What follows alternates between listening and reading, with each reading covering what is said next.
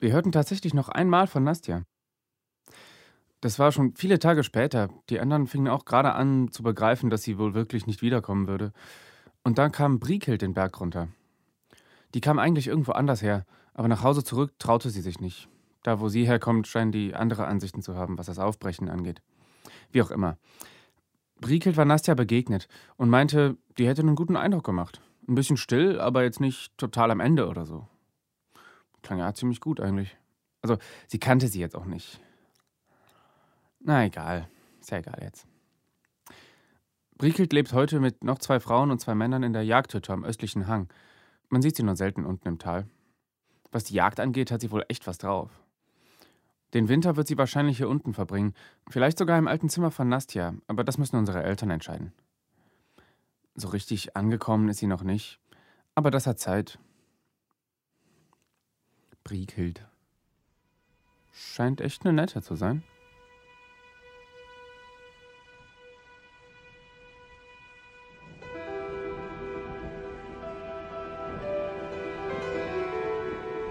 Die Diesseitigen. Folge 6 Blick in den Strom.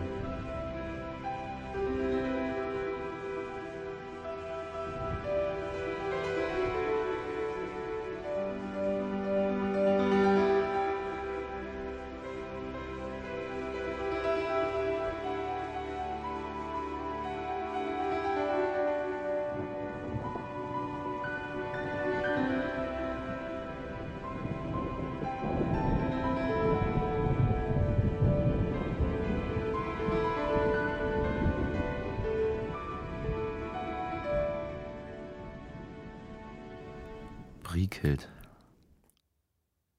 Was ist das eigentlich für ein Name? Benjamin liegt neben dem Feuer unter der Decke. Die Mädels sind noch wach und quatschen. Wahrscheinlich denken sie, ich schlafe. Sollen sie mal.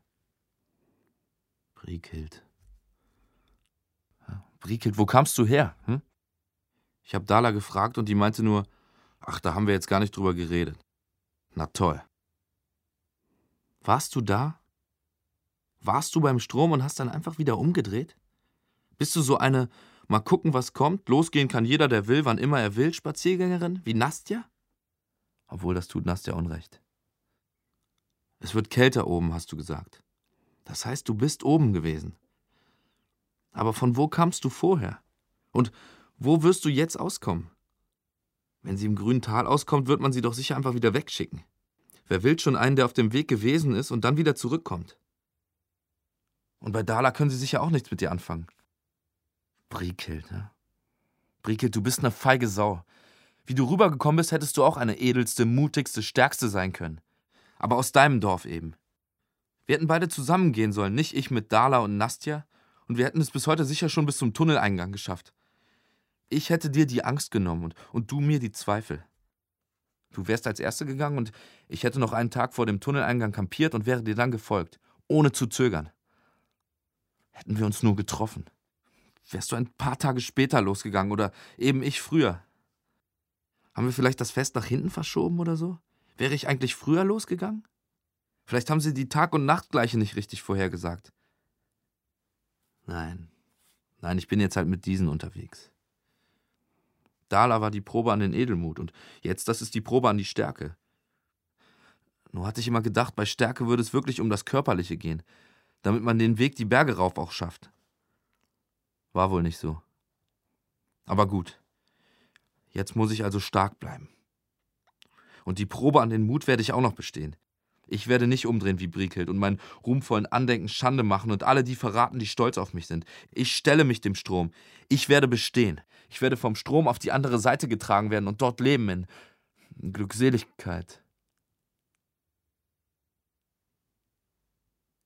Glückseligkeit. Wie sieht die eigentlich aus? Glückseligkeit.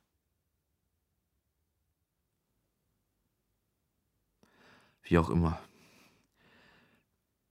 Erfahre ich ja dann. Ich kann's kaum abwarten.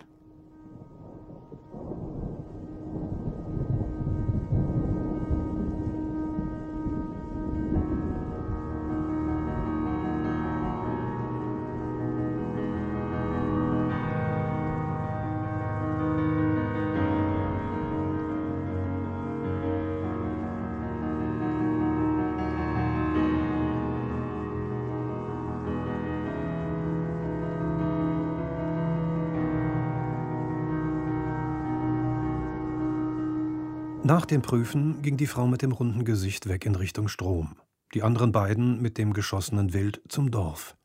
Dora und Josef blieben noch da. Als die anderen außer Hörweite waren und man sie kaum noch sehen konnte, fragte Dora: Ist dir kalt? Ja, schon ein bisschen. Die große Frau schaute weiterhin in die schneeige Gipfellandschaft. Ja, so ist das, sagte sie. Auf Schicht ist einem immer kalt. Darum kriegen die Schützen auch die dicksten Mäntel und für zu Hause das beste Feuerholz aus den Tempeln. Nach Hause kommen ist immer das Schönste. Sie gingen los. Warum redete sie über sowas? Es wurde immer so ein Brimborium um die Schützen gemacht. Alle wichen einem immer aus. Dann sollte Josef doch jetzt endlich die Geheimnisse erfahren. Warum hielt der Ammomeister ihren Job für wichtiger als das Sammeln in den Tempeln, und worauf schossen sie? Köpfe? Dora hatte noch mehr gesagt, aber Josef hatte es nicht gehört. Mitten in ihre Rede fragte er: Ihr schießt auf Köpfe? Ja, sagte sie, als sei das das Selbstverständlichste auf der Welt. Von wem? Dora blieb stehen. Oh. Josef wollte weitergehen, aber Dora blieb stehen, wo sie war. Ich dachte, du wüsstest Bescheid. Wie soll ich denn Bescheid wissen? Das ist euer Geheimnis. Nicht mal der Meister hat's mir gesagt, also der Ammomeister. Das wisst doch nur ihr. Seine Stimme verlor an Schwung. Oder? Dora sah sich nach was zu sitzen um. Da war nichts, also blieb sie stehen. Nee, eigentlich wissen's alle. Redet nur keiner drüber.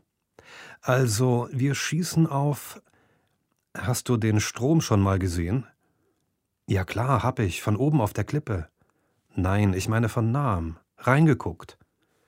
Nee, äh, hab ich jetzt noch nicht direkt. Okay, sagte Dora, dann gehen wir jetzt mal hin.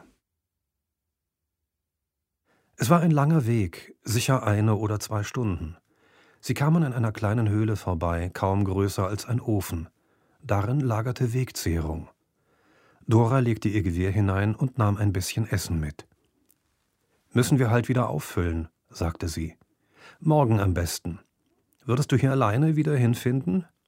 Josef gab die gewollte Antwort automatisch, ohne zu wissen, was das hieß. Hm. Er hatte anderes im Kopf. Die Schützen schossen Menschen in den Kopf, töteten sie mit seinen Kugeln. Darum auch Schichten. Dann konnte rund um die Uhr jemand auf der Lauer liegen. Es war so klar. Schon jetzt kam es Josef kaum mehr so vor, als hätte er es vorher nie gewusst. Eher so, als ob diese Erkenntnis lange schon in ihm gewartet hätte, aber er hätte sie sich gerade eben das erste Mal eingestanden. Sein Job sollte es werden, Leute zu erschießen. Sie bogen vom Weg über die Felsen ab und gingen sicher noch mal eine halbe Stunde durch eine schmale, gewundene Klamm. Dann standen sie unvermittelt vor dem Strom. Er wurde nach oben hin lichter. Das war klar. Oben von der Klippe, am Dorf aus, konnte man nachts ja sogar die Sterne auf der anderen Seite sehen. Die flirrten nur ein bisschen, wie von der Luft aus einem Schornstein. Aber hier, auf Höhe des Erdbodens, war er so dicht, dass man die andere Seite kaum erkennen konnte. Und laut. Dora musste sich zu Josefs Ohr runterbeugen, damit er sie gut verstehen konnte. Nimm meine Hand, Sie hielten einander an den Handgelenken fest. Doras Griff war sicher, fest wie die Seile, an denen die Eltern ihn damals in die Tempel abgelassen hatten. Nein, noch fester. Wenn du dich ganz an die Kante stellst, rief sie ihm ins Ohr, dann siehst du da unten Tunnels, und weiter oben siehst du so einen Felsvorsprung. Es stimmte. Da waren an einer Stelle lauter Tunnelenden mitten in der Felswand. Wie die Bauten kleiner Tiere sahen sie aus. Aber bestimmt waren sogar die kleinsten am Rand so groß, dass man drinnen nicht an die Decke reichen konnte. Der Strom zerrte an Kleidung und Mütze, obwohl sie festgemacht waren, und Josef musste die Augen weit zukneifen, darum sah er nicht viel auf einmal. Er hob den Blick, um auch den Vorsprung zu sehen, aber da zog Dora ihn zurück in den Schutz der Klamm und drückte ihn zu Boden. Eine Verwirbelung schoss aus dem Strom hoch und sauste vor der Öffnung der Klamm vorbei. Sie war so dicht, dass sogar die Felskanten vorne kaum mehr zu erkennen waren, als einzelne Striemen hineinleckten, bevor die sich verloren und wieder zu bloßem Wind wurden. Dora und Josef harrten auf dem Boden gehockt aus, einige Meter vom Strom weg, mit den Armen gespreizt auf den Stein gestemmt. Ist ein relativ heftiger Tag heute, sagte Dora. Lass mal wieder gehen. Hinter der ersten Biegung blieb Josef stehen. Jetzt wollte er antworten. Also, auf wen schießt ihr? Springer. Und mit einer Geste in Richtung Strom. Was meinst du, was passiert, wenn jemand da reinfallen würde? Naja, der fällt runter. Oder vielleicht so ein bisschen zur Seite, kommt drauf an, wie die Verwirbelungen sind, oder? Josef dachte nochmal an das Bild der Tunnel in der Felswand. Die Tunnel liegen ja auch noch mal tiefer. Kann man da überhaupt rausfallen? Wird man nicht gleich wieder zurückgepustet? Nee, kann man. Und? Ja, nix. Der Tod im Strom ist das Schlimmste überhaupt. Die Striemen zerreißen alles, verdrehen's. Mir ist mal eine Tasche runtergefallen, also stimmt nicht. Eigentlich habe ich sie mit Absicht reingeschmissen, um mal zu gucken. Zwei Tage danach sind mir nochmal Fetzen davon hochgeweht worden. Total, sie machte eine schwer zu deutende Geste, verdreht und falsch. Was Besseres schien Dora nicht einzufallen, aber Josef sagte das nichts. Falsch? Ja, also, was ich da wieder in der Hand hatte, war ein Stück Riemen mit einer von den Schnallen, wo der Umhängegurt fest ist. Also eigentlich. Glaube ich zumindest. Zumindest sah es eindeutig noch aus wie ein Teil von meiner Tasche. Dasselbe Leder, dasselbe Metall und alles. Aber mir konnte einfach nicht einfallen, wo an meiner Tasche dieses Teil Sinn gemacht hätte, so wie die Dinge aneinander waren. Es war halt falsch geworden, irgendwie, keine Ahnung. Also, wenn da mal ein Mensch reinfällt. Erschießt man ihn besser? Das ist unser Job. Josef guckt sich um, die Klamm entlang. Der Strom ist wieder ruhiger, aber immer noch pfeift er laut über die Kanten der Öffnung. Puh, sagt er. Du hast das nicht gewusst. Darum müsstest du jetzt eigentlich noch mal zurückziehen können. Also, willst du immer noch Schütze werden? Josefs Blick geht immer noch weg von Dora, die Klamm entlang, sein Gesicht unbewegt in einer ungläubigen Fratze. Warum? Warum was? Warum springt jemand in den Strom? Dora scheint sich das schon länger nicht mehr zu fragen. Ich denke, sagt sie, die wollen auf die andere Seite. Was ist denn da? fragt Josef. Also, ich weiß nur, was man sieht. An klaren Tagen. Und das sind Felsen und Schnee. Genauso wie hier auch. Ich glaube, der höhere Gipfel ist sogar auf unserer Seite. Es will Josef nicht in den Kopf, dass das die Wirklichkeit ist. Aber warum? Sehen die nicht, dass. Dora spricht erst, als sie merkt, dass Josef den Satz nicht mehr beenden wird. Vielleicht meinen Sie, dass die Striemen sie rübertragen. Aber das ist doch total bescheuert. Dora bleibt ganz ruhig. Für uns ja. Aber die sehen da unten nur so ein ganz kleines Stück vom Strom, wenn sie aus dem Tunnel kommen. Sieht für die vielleicht anders aus. Könnte es sein, dass die recht haben? Dora schaut Josef einfach nur an. Mit einem Blick, der sagt, du kannst nicht wirklich so dumm sein. Wenn es so ein Blick war, den der Bullige vorhin abbekommen hat, als sie ihn fragte, du schießt auf Bäuche, dann tut er Josef schon leid. Und davon ab. Es ist ja auch Quatsch. Er kann ja selber auch mal eine Tasche reinwerfen, aber Josef weiß schon, was er gesehen hat. Den Strom kann niemand überleben. Ich meine, meint Josef, ich versteh's einfach nicht. Seine Stimme ist schwach. Er hat das Verstehen schon aufgegeben. Aber Dora scheint ihn jetzt nachvollziehen zu können. Also, mein Ausbilder hat's damals so ausgedrückt. Den Strom gibt's nun mal, und die andere Seite gibt's auch.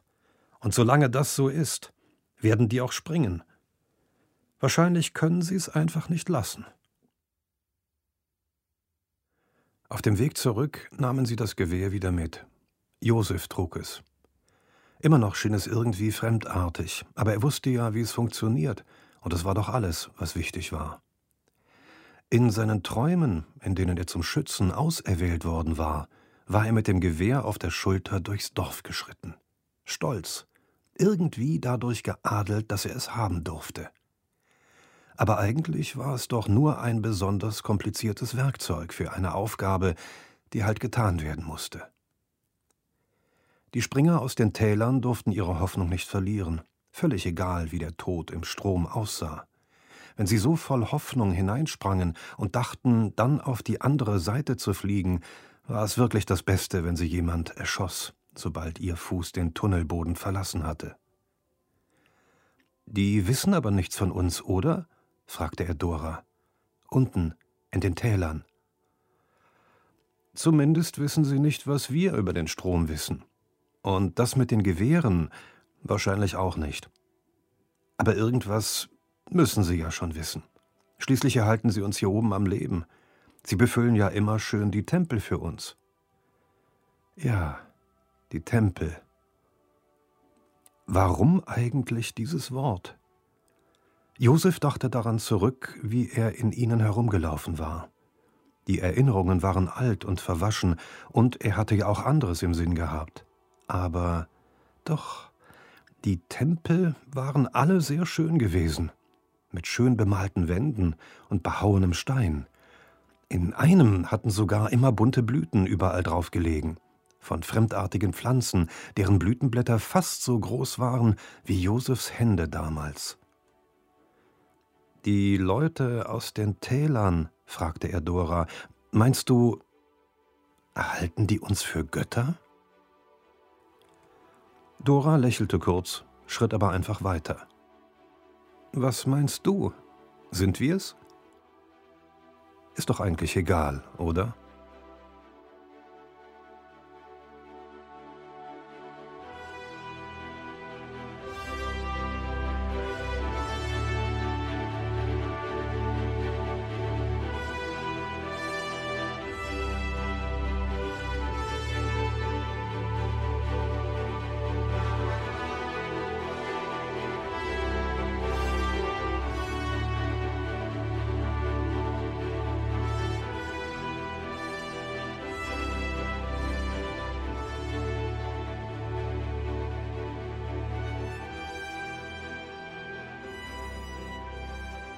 Weiter geht es in der nächsten Folge von Die Diesseitigen. Zu finden in deinem Feed, in deinem Podcast Grabber, auf Spotify und bei vielen anderen Streamingdiensten. Und natürlich auch auf klappkatapult.de.